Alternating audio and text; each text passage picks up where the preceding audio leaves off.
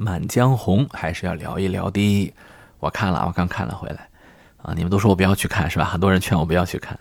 那我太太想看啊，啊，你们不让我去看，我就不看了。分儿呢，我打的还挺高。为什么呀？因为我太太高兴啊，看的时候就很感动。看完以后呢，也觉得这两个小时、三个小时花的很值，对吧？很开心。你说这玩意儿，一个电影能给大家这样的享受，尤其是我太太这样的享受，那我作为老公的，我当然就给高分了。我凭什么不给高分？给高分，对吧？很好。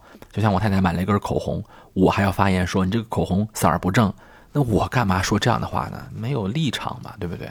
那我买乐高的时候，我太太也没有说啊，你买塑料干嘛呀？对不对？没有这么说我，所以我不评价人家高啊低啊的。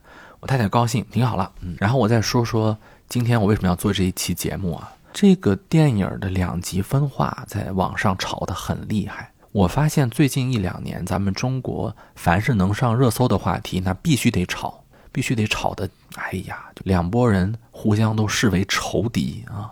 如果某一个视频你想火，你就必须得吵起来，而且双方都觉得自己倍儿有理啊。说好的人说你怎么就不能容忍我感动一下呢？说坏的人说你怎么这么蠢呢？是吧？互相骂呗。包括动画片啊，宣传也是。去年我有特别喜欢看的动画片叫《中国奇谭》，我很喜欢看，我都下载下来了。我觉得是咱们中国上美厂的动画的又一个高峰之作啊，我觉得挺好的。但是他那个营销我很不喜欢，就老营销那个什么家长投诉。啊，可能确实有真的家长投诉，是吧？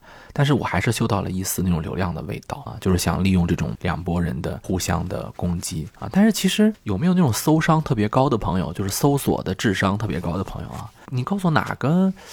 哪一个文件或者说哪一个新闻事件，严肃媒体他报道过说这个电影让投诉了啊，这个动画片让投诉了。我小时候那动画片那才是真的被投诉了，那黑猫警长看了几集就不让看了啊，那是真被投诉了。现在就这个环境，我们观众的好恶能影响人家播不播？那我觉得。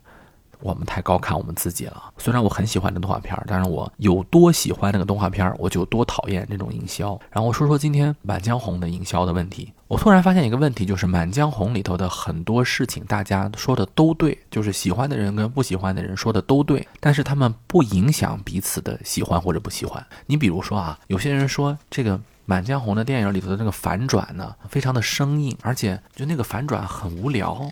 这个像我太太每次在电影院马上要这个电影演的马上要反转的时候，她都基本上能猜出来应该就要怎么样了。但是不妨碍我太太很喜欢呀，你看到了吧？这个事实引起了一部分人喜欢，但引起一部分人他就不喜欢。他不是因为事实有争议，没有争议，就是这个影片当中很多那个反转确实那是什么呀，对吧？但是大家想想。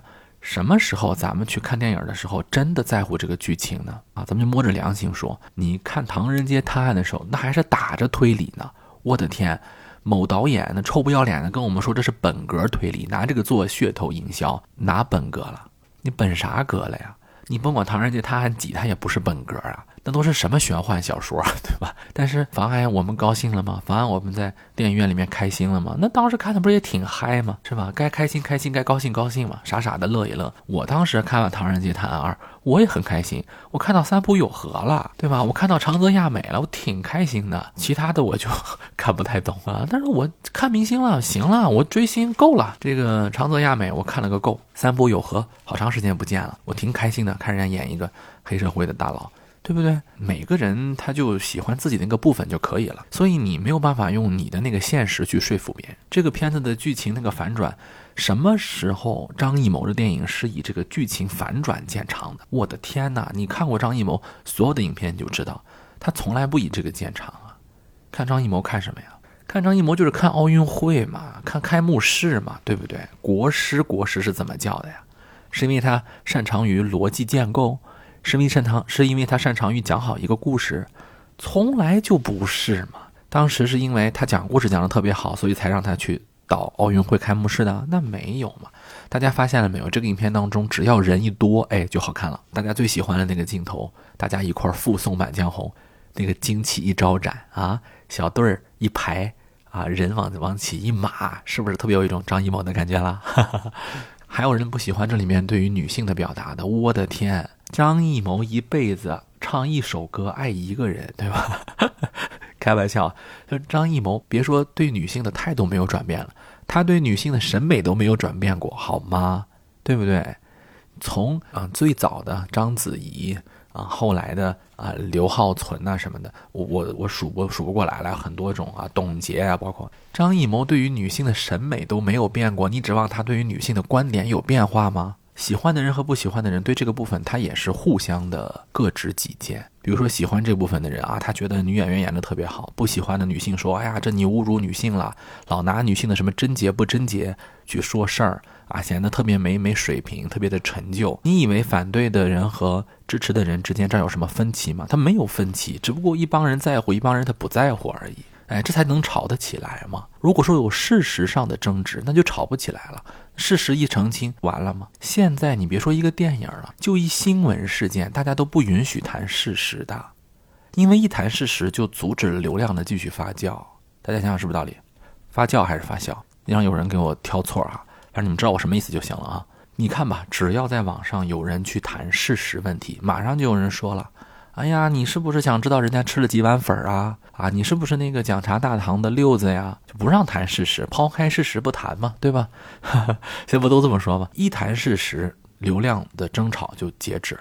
所以大家没有人在谈事实啊，那些争议都是我们在事实上没有争议的时候，然后各抒己见。好像说这里面的音乐，那音乐真的是很吵。我在电影院里面听着，哎呀，把我吓得一激灵一激灵的。我说干嘛一惊一乍的，一惊一乍的啊！所有的悬疑都靠音乐顶。《满江红》最后一块吟诵，就秦桧当然吟诵《满江红》啊，那么重要的一个场景，你给我上什么音乐呀？我的天，什么水平的导演才用音乐推情绪啊？这是你国师干的事儿吗？肯定有人不喜欢这些。当然，反过来有人说，那怎么了？我都快被这个音乐洗脑了，这音乐很魔性啊！现在一听这个音乐，我就觉得好听，古风有古韵，河南的豫剧。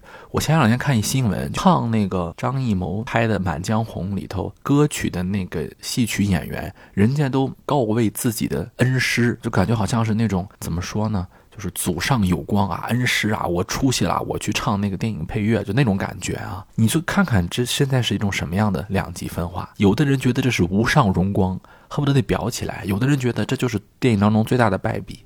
为什么呢？因为他们俩谈论的事情都一样。一个人觉得声音太大，一惊一乍，所有的紧张气氛都靠音乐，所有的感人推动都靠音乐，这玩意儿很很低级。有人觉得我就喜欢这个，我就喜欢这个，给我加油加奶。啊，科技与狠活，给我上啊！这个大家不是不知道，只不过是两拨人呢，他在乎的点不一样。这个片子你要让我说啊，我觉得他可能是因为一个念头拍的啊，这是咱们聊天，咱们猜测哈，就是主创人员，不管是编剧还是导演吧，他肯定是因为一个念头生出了一部电影。就比如说，大家经常发现张艺谋的电影当中，经常会有一个高概念。什么叫高概念？比如说《归来》。我们就一次一次的去接你，一次一次的去接你啊！失恋的五百，嗯，初恋五百次，对吧？比如说一秒钟啊，大家要为了这个一秒钟怎么怎么样，找这一秒钟的这个东西。张艺谋有话好好说，包括之前呢啊，我的父亲母亲抬这个棺材，就是所有的张艺谋的电影哈，如果他说故事内核的话，他得有一个高概念啊，高概念推动整部影片。那么这部影片，我估计他有一个高概念，就是秦桧要背《满江红》啊，他觉得这个这个主意特别好，《满江红》让别人背没意思，就得让秦桧背啊。但是你说秦桧怎么好端端的就得让他背呢？那就得是别人逼着他背。那别人为什么逼着他背呢？别人不知道这个《满江红》是啥，他不知道岳飞临死前说了啥，为大家为了一个不知道的事情泼上了所有人的人命。我也不知道岳将军临临死的时候说啥了。但是呢，我总觉得豫将豫将军临死的时候说的东西很重要，所以我就逼着你一块儿背，就是这么个事儿。就他要把这个事情作为这个电影的高潮，然后前面你就布去吧。而且我甚至觉得啊，像里头的很多搞笑情节，张艺谋估计也就不太在乎。我想起来，我前两年特别喜欢一影片儿啊，特别喜欢。我有段时间那个影片我看了没有二十遍，有也有十十几遍，就有话好好说。有话好好说，里面当时用的是赵本山嘛？赵本山当时如日中天的赵本山啊，赵本山在当时里头的那个搞笑的那个那个段子，他就是赵本山平时小品里面的样子。张艺谋毫无调教，而且张艺谋觉得这个东西我也不懂，反正这个东西拍给老百姓看的，那你就给我发挥这玩意儿就行了。幸福时光啊，幸福时光就赵本山跟董洁拍的那个，赵本山整个的表演那就是赵本山自己演。然后三枪拍案惊奇，赵家班的那些程野呀，什么小沈阳啊、闫妮啊啊。他们演的那个喜剧，当时最火的小沈阳的喜剧，那你就发挥就行了。小沈阳喜欢扮中性角色嘛，但是穿上粉红色的衣服就扮。张艺谋对于中国历年的喜剧，他从来不加干涉。就是你看张艺谋的电影，它可以串成一个中国喜剧发展史啊，就是从赵本山到小沈阳啊，从二人转式喜剧啊，到现在开心麻花式喜剧，他从来不干涉。就是你在平时的时候怎么耍贱。啊，怎么卖萌，怎么搞笑，你就怎么搞。就是沈腾在开心麻花怎么演，他就在满江红的搞笑部分他就怎么演。岳云鹏平时的表演风格是什么，张艺谋也不会动，就让你就演。为啥呀？因为这就是给老百姓看的嘛，对吧？老百姓就是爱看这个东西，不用导演调教，导演是拿来用的。哎，张艺谋这个东西他从来就没有变过，从来就没有变过。就是你们不就是爱看吗？张艺谋他有一种知识分子的高傲，就觉得。这套东西我不管你们，你们就看就完了！你们不就爱看这个吗？给你们看去吧。这个我就找我的故事里面的高内涵，我要讲我故事的一个内容，然后剩下的部分我就不管了。所以经常会发现张艺谋电影有些割裂，这这没有错，这已经不是一回两回了。凡是喜剧演员，张艺谋都不动，从来不动。明星他也不动。你比如说《满城尽带黄金甲》，他也不会说我找当时最火的流量啊，当时也不叫流量，当时最火的年轻的男演员来演。我就说，我把你变成一个工具了，我就拍我的故事，不是我，我让你耍开了拍啊，耍帅的，让你拍到最极致啊。当时就是周杰伦嘛，周杰伦是个伟大的，是吧？音乐家，我没有对周杰伦任何不敬啊，我也周杰伦的粉丝。但是你们谁能说周杰伦的电影是演技派？驾驶我的车，哎，不，他驾驶我的车说错了，那个叫头文字 D，那周杰伦演的最好的，为啥呀？演就是他自己嘛，啊，最好的，是不是？老百姓看的给你们，你们不就爱看沈腾吗？不就爱看岳云鹏吗？就不爱来吧，给了，啊，他也对他的电影说有没有种洁癖？说哎，我电影是个艺术作品，什么都得我来？那是姜文，那是姜文，姜文是不管谁来演姜文的电影，他都会变成姜文的人物。你仔细想想，是不是这个道理？你姜文也用明星，你甭管周润发来还是葛优来，你会发现周润发、葛优在姜文里面和在所有电影里面都不一样，全部都不一样。包括港台的明星来也一样，不管你在你们港台演什么，来我姜文里面，你该给我吹喇叭吹喇叭啊，该上吊上吊啊，该唱梭罗河唱梭罗河。你什么时候见过那个演员连名字不能都不能提的那个演员？香港的电影里面以这种文艺形象出现过很少，就是老港正传、老左正传也不是这种形象啊。我这个演员不能提，我们就不说他是谁了。包括也有一个不能提演员的那个，就某某大牌的儿子。是吧？他在别的电影里面是那个样子吗？姜文让所有的演员在他的电影当中都成为他的工具。哎，姜文有这个这个能力，包括程耳导演，我最近比较欣赏的这个程耳导演，他也有。张艺谋他就是发挥你这个演员自身的能力，他只在乎对于女演员的调教，这个调教的确实好，咱们有啥说啥。我当时看我的父亲母亲，就章子怡啊，当然我说张艺谋对女演员的调教，还真不是从演技上说章子怡在我的父亲母亲当中演技有多棒，不是。张艺谋真的是一个很厉害的镜头大师，或者叫做运用镜头的大师，他能把女演员拍得很美，而且拍得很很有情绪和感觉啊，不愧是在艺术上啊，或者说在这个美术上有所建树啊。我看。我看这个，我的父亲母亲可以说看一次哭一次，不是因为这个故事多感人，这个故事其实一般二流的小说故事，关键是他这个镜头拍得很到位，该推的时候推，该拉的时候拉，该长镜头的时候就长镜头，没有一丝拖沓啊，也没有一丝的这种烂俗的东西在里头啊，恰到好处给你点到，甚至有点巅峰时期的，本来想说李安，但是我觉得李安有时候也达不到，就断背山在某些。镜头当中可能能与之匹敌，但是李安的镜头很工整吧，很工整。但是你说他的艺术性能不能达到张艺谋的水平，就是巅峰时期那个水平，不一定。我们有啥说啥。剩下的演员的演技，张艺谋真的调教的不多，真的不多。所以你如果特别喜欢沈腾，那就抄着了，那你就看。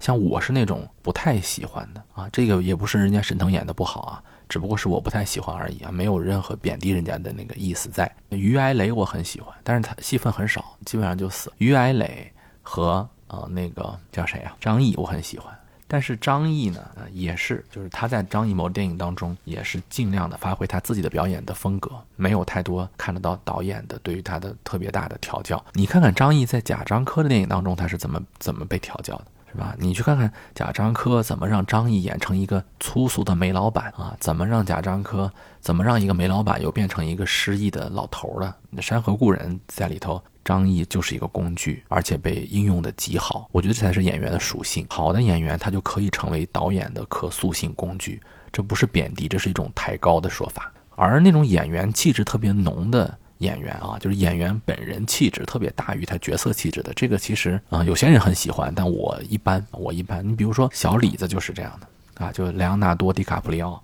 他是一个个人气质远远大于他的角色气质，所以他往往跟大导演合作的时候，如果这个导演能镇得住他，那他就会拍得很好。但是他有的时候如果说镇不住他，他就飞了，那真的就被他演的就演什么都那个样。当然有人说这是表演风格的问题，说他是一个表演不同的体系啊，我承认啊，我觉得这个可以这么说。但是这种表演体系是不是因为他自己表演能力不行才故意选择的呢？我保留意见，好吧？你看昆汀有一次用小李子，哇，我觉得用的特别。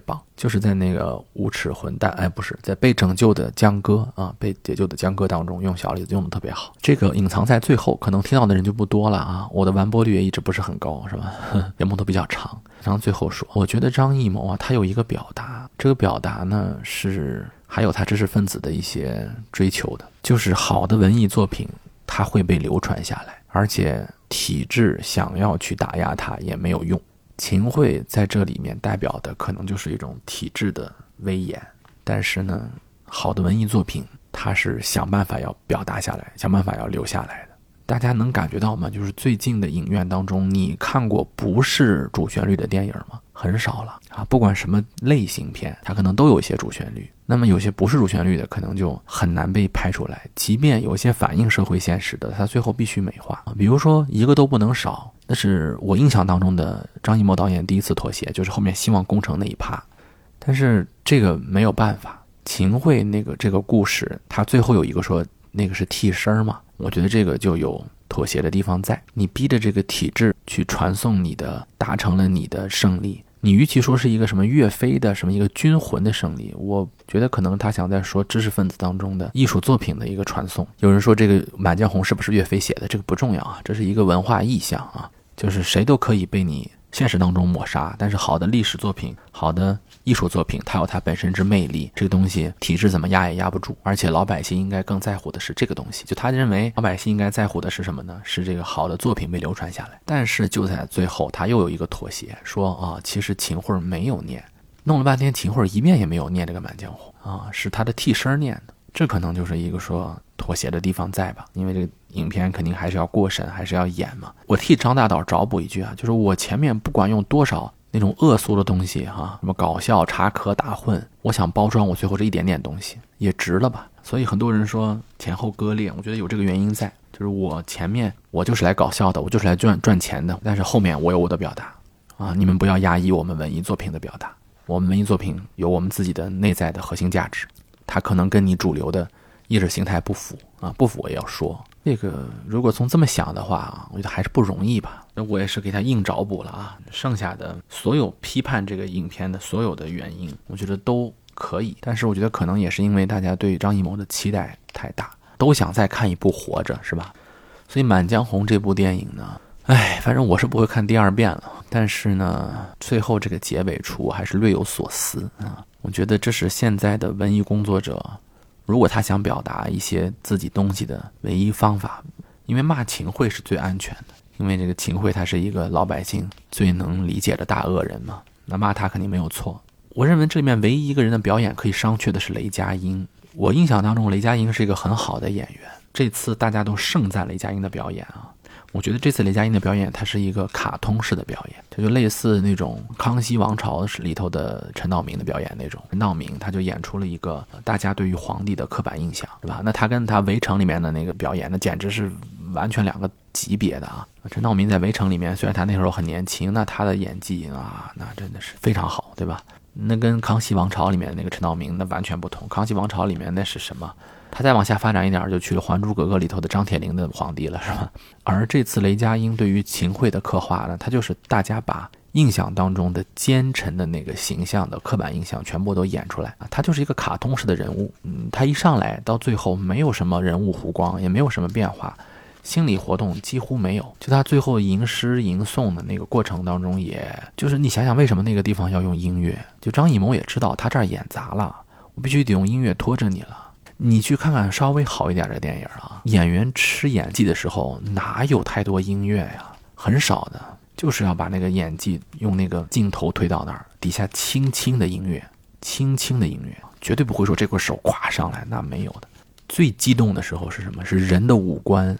在脸上做出沟壑万千，你去看看华金菲尼克斯的表演啊，你去看看这个，哎呀，我这么说点抬举雷佳音了啊，但是我印象当中雷佳音演的还是很不错的，在我心中是一个比较不错的演员，但是这次很多人说他演的好，那差远，他离他的巅峰水平差远，他就是把一个奸相的奸相的这个刻板印象全部演出来了，就是丑角化的一个刻板印象。为什么会这样哈？我还是要给导演找补一句，那我就替他找补吧。我觉得是不是有故意之可能？就如果说我把这个秦桧演的特别写实，演的就是哦历史范儿的话，那可能过审就又难了。那我就把它演成一个卡通化、迪士尼化啊，丑角化，那我可能才能让它成立啊。所以这个肯定有环境的问题啊。今天我是给给这个我太太很喜欢的影片找补了很多啊。哎，但是也是越到说到最后，我也越没底气啊！这期节目肯定两边的人都不太喜欢听啊，骂的人也觉得不喜欢听，说我在洗白啊；喜欢的人呢也不太喜欢听，说我到处含沙射影啊，阴阳怪气。我承认，我承认，我都有。就是这期节目播出来，我也没有打算说得到很多人的好评，咱这玩意儿流量高了也没什么用，也没人给我钱，对吧？但是往往有的时候，咱们想想，平时如果大家多听点儿不是那么顺耳的话。多想一想，对立面可能就不会被那个流量所收割，流量所把持了啊！现在太多的那种流量，通过各种情绪、愤怒，甚至最淳朴的爱国情绪来挑动大家，让大家交出自己的点击量，交出自己的时间，交出自己的生命，不值得。好，我们这期就聊到这里，下期我们再见。